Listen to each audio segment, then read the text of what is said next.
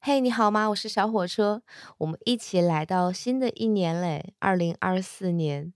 如果多年之后我自己回听播客，听到这一期，我也不知道会抱着什么样的心情。但是当下，我很喜欢这个新年，新年快乐吧！我特别高兴的是，年前做准备的这段时间，无论是处理食材、装饰家里、大扫除等等，太喜欢了。每一个节日。之前的那段时间应该是很忙乱的嘛，无论工作还是生活，我就非常享受这份忙乱。不单单是假期带来的清闲，就是那个奇怪的兴奋感。可能每家习惯不一样，大江南北。你在家里从小到大，你印象深刻的为节日做的那些准备，欢迎你在评论区跟我聊一聊。我特别喜欢这件事情。我的姥姥姥爷会在。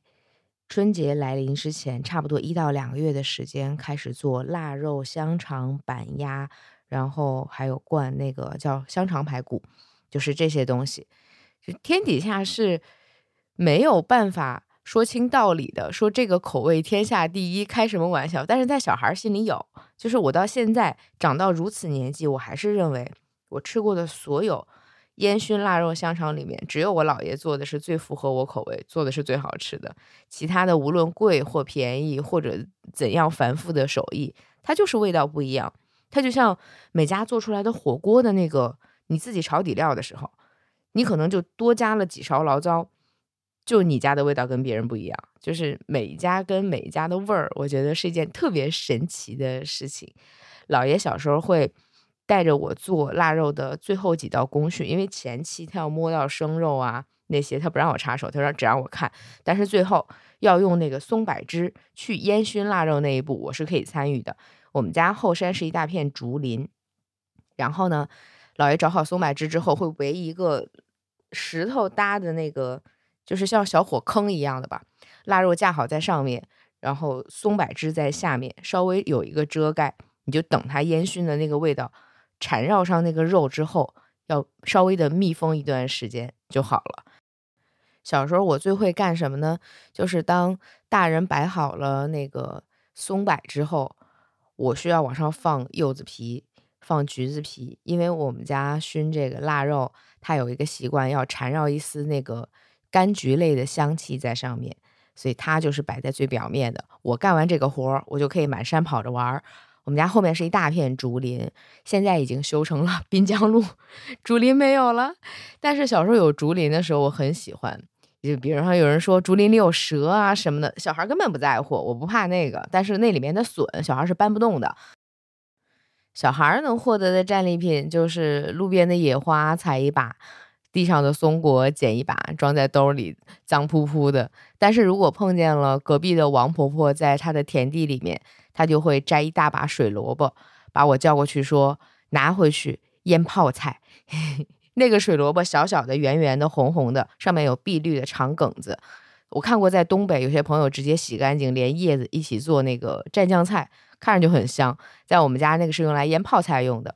呃，洗澡泡菜就是今天晚上扔进泡菜坛子里面，明天下午就能吃。它有淡淡的那个酸香的那个味道，就是那个东西。我会抓一大把回家，然后一大半交给姥姥，让她腌泡菜，另外洗几个，就跟小姨坐在那儿咔哧咔哧的啃，没有多甜，但是水分非常大。外面下着根本不用打伞的蒙蒙雨，好像一整个冬天都是阴霾的天气跟蒙蒙细雨，湿度非常高，湿冷湿冷的。厨房里飘来香气，是酸菜鱼。小舅舅在做这道他的拿手好菜，我舅舅做。其他的菜都还就是上等，但是酸菜鱼真的是一绝，我也不晓得他从哪里学来的。从小到大吃过最好的酸菜鱼就出自他的手里。后来我长大了来北方，我就发现南北方关于过年的对于菜类的准备是很不一样的。在这边儿，尤其是我二姑姑家，她喜欢炸东西，炸鱼块、炸鸡块、炸酥肉、炸连尖儿，然后炸丸子。做扣碗儿是这样的一个习惯，她还爱买大白菜。她骑那个三轮车哈，骑的不是很好，但是为了把大白菜从菜市场运回来，她还是借了三轮车，然后就倒到墙上了嘛。我跟我姐正在看电视，他们家住一楼，就听见我姑姑说：“都出来卸菜。”然后呢，跑出去看到山一样的白菜，整个三轮车堆满，我也不知道他怎么给他弄回来的。他特别瘦，我说：“这是吃到什么时候啊？”他就跟我说：“谁冬天不吃大白菜呢？” 然后就开始冬储大白菜。小院墙根底下挨边摆一溜，哇，远远看去 一堆皮球，而且白菜个儿特别大。就对这个印象非常的深刻，我不知道你家对于就是关于过节或者是过年做准备这些有什么好玩的，你印象深刻的，欢迎你跟我聊一聊。我念大学的时候有个同学，他是南方人，然后他会在每年就是过完年或者是过完节从家里回来的时候带很多的鸭货，卤的鸭货，他妈妈做的非常的香，跟现在你在就是城市的每一个。卖卤味、卖鸭货的店里吃到的味道都不太一样。之所以会讲起这一段，是因为今天的这个故事和香水跟卤味是有关系的。这一次的香水被人说成是周黑鸭的味道，卤丹氏松林少女。之前不是讲过卤丹氏的三女吗？孤女、修女、柏林少女，这是卖的比较好的三支。然后还有一支叫松林少女，大家说这支是。呃，吃完周黑鸭，洗完手，手上还有的那股卤鸭货的味道，还泛着一丝丝的甜跟酱香味，它其实就是因为香辛料用的太多，会造成这个错觉。我自己喷的时候，其实是有卤料包的味道，就是我们卤一些肉类的时候往里放的那个包着无纺布袋的那个料包，是它的味儿。这瓶里面有松针。然后有各种新香料，胡椒、甘草、月桂叶等等，就是这些味道，它很难不调出一个卤料包类似的味道来。抛开卤料包的味道，其实是松针跟药香在一起，有一点缠绕的一个味道，含着一丝丝的甜味。嗯，但是你如果你一旦接受了说它是周黑鸭的味道的话，你就很难很难不想起卤味这件事情。今天的故事来自李碧华。潮州巷吃卤水鹅的女人。故事的主人公叫做谢月明，他们家住在潮州巷。他们家有一头非常出名的卤汁，卤了四十七年，卖卤水鹅用。谢家的卤水鹅十分有名，大家都讲他们家拥有全香港最鲜美但是最高龄的陈卤。那一大桶卤水差不多有半人高，他一共做过数十万只鹅，乌黑泛亮，香浓无比。在那个卤汁上面铺着薄薄的一层油布，每天不断的去吸收鹅肉的精髓，循环再生，每天都比前一天更浓更香。煮了又煮，卤了又卤，熬了又熬，从来没有改变过的，就是这一大桶心血。这个卤汁呢，是谢月明的祖父传给他爸爸谢养，现在归妈妈陈女士所有。大家都说他们家的卤水鹅好吃，后来电视台的美食节目就去采访。今天我们访问的是潮州巷唯一的女当家陈女士，我们来听听看她卤汁的秘密。月明的妈妈先打断了上面的那句话，她说：“你还是要叫我谢太，毕竟我们还没有正式的离婚。”强调好身份，她才肯继续讲卤汁的秘密。秘密当然是不能全讲的，有一些只能烂在心里。她说：“秘方谈不上，每家店号都有自己的特色，说破了就砸饭碗了。不过有一个可以讲，卤水材料一定要重，还要舍得。”三天捞起来扔掉，更新一次。这个材料是不可以久留的。是的，永恒的只有液体，越陈旧越珍贵，再多的钱也买不到。能讲的秘方只能说到这里。那坛大的卤水当中，还有另外的一个秘密，这辈子都不能让人知道的秘密。那里面有人的血肉。故事要从二十多年前讲起。谢养地地道道潮州人，家里做卤水鹅生意。有一天，他救了一个落水的女生，这个女生就是后来的谢太。谢太那个时候还叫陈柳青，他要报恩，他要以身相许，他要跟谢养结婚。他的爸爸妈妈看了谢养的为人之后，觉得这个人不可托付，一再阻挠。可是陈柳青抢先一步，将谢月明怀在了肚子里，奉子成婚。这之后的几年，谢家其乐融融，有可爱的女儿，有勤奋的老板娘，还有每天不停的被各种女客人纠缠的谢老板。谢老板，谢阳长得孔武有力，却天生是一张娃娃脸，身上纹了一只黑鹰，斩鹅的时候打赤膊，每一刀挥下去，那黑鹰也振翅欲飞，引来无数的女客人跟他攀谈聊天。谢太讨厌他们，却总不能让主顾脸上过不去，也只好偷偷的背地里丢一个白眼。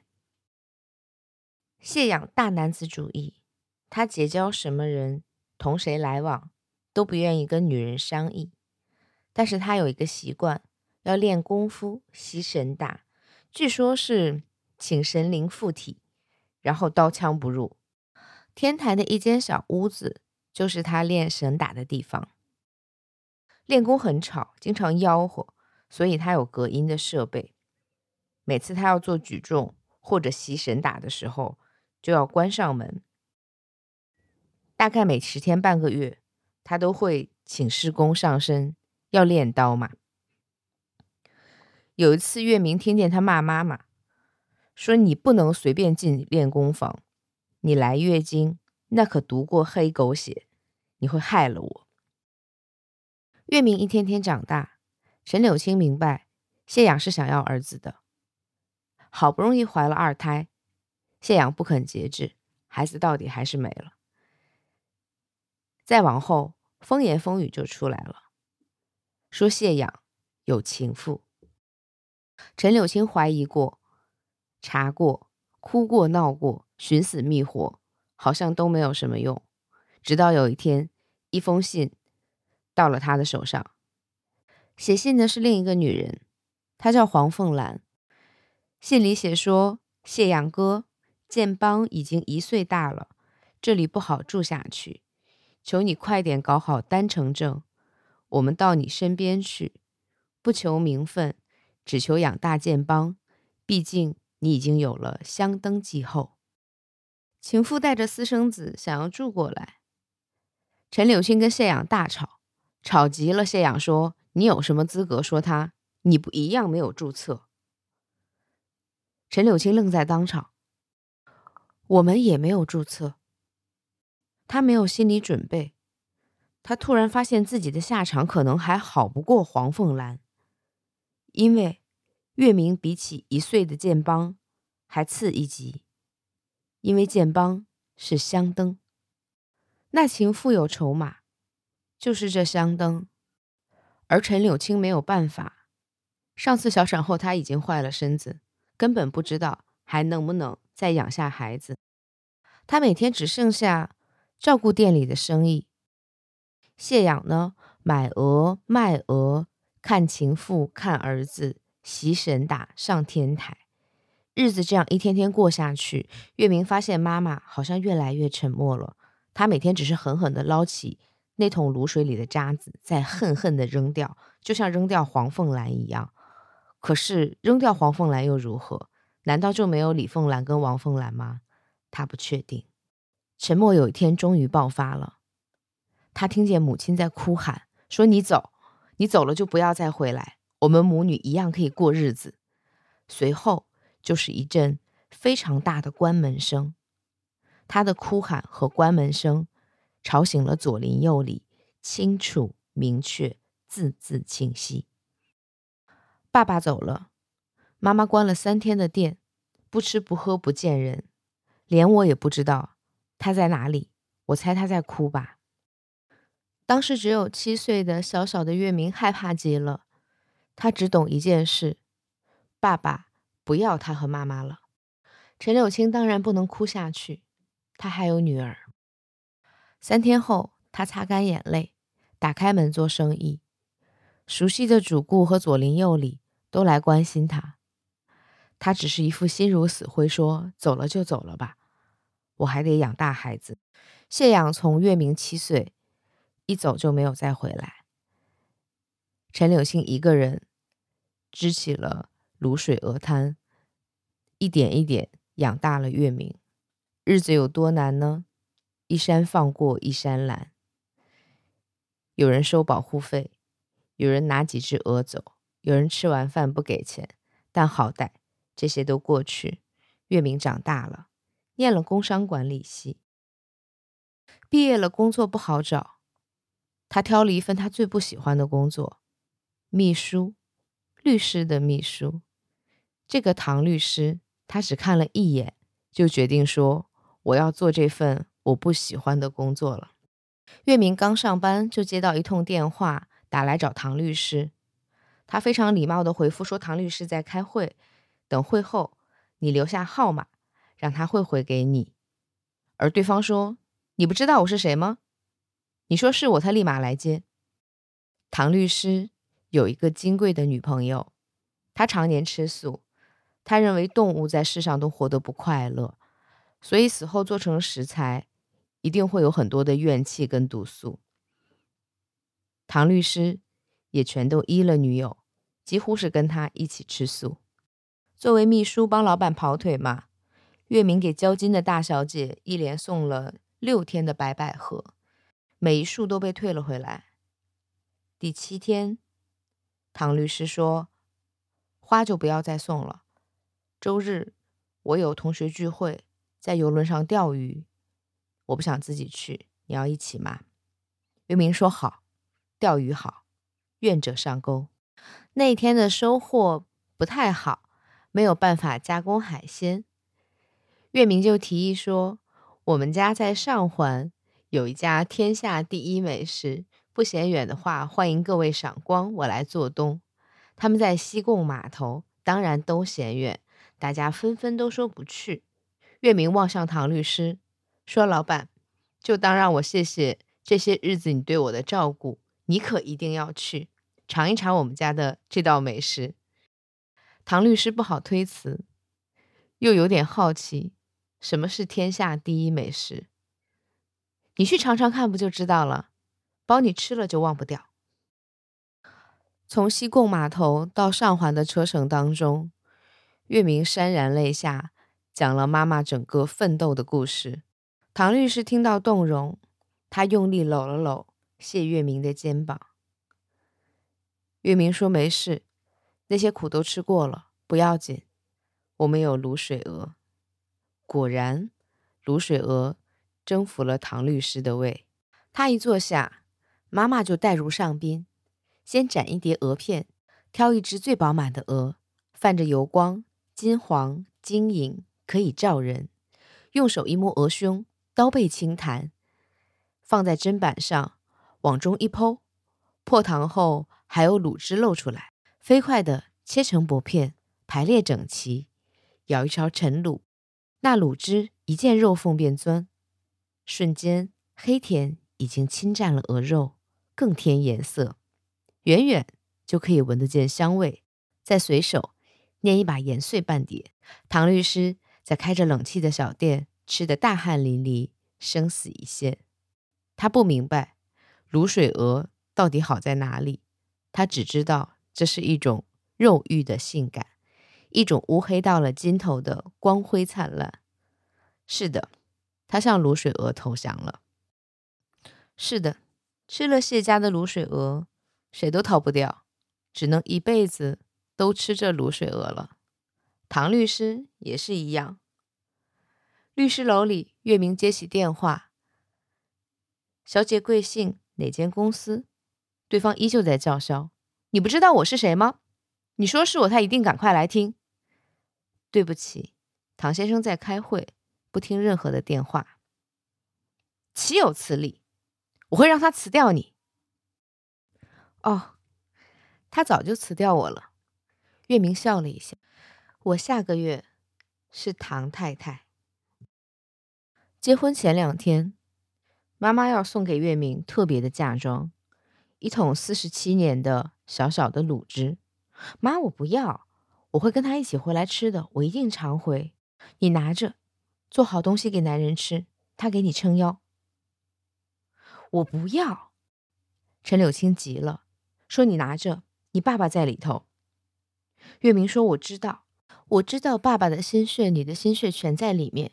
这桶卤汁四十多年了，一直都没有换过。”陈柳青着急说：“不是，你爸爸在里头。”陈柳青望向月明的脸：“你记得你爸爸走的那个晚上吗？”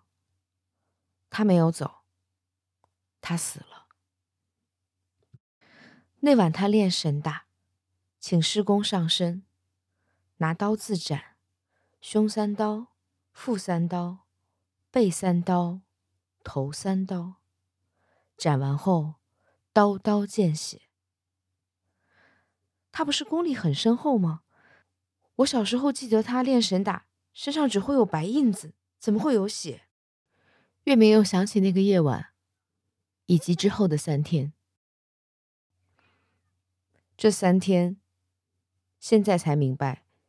妈妈是如何拼尽了全力克服恐惧，困在外界听不到任何声息的练功房里，刀起刀落，把爸爸一件一件的彻夜分批搬进那一大桶卤汁里。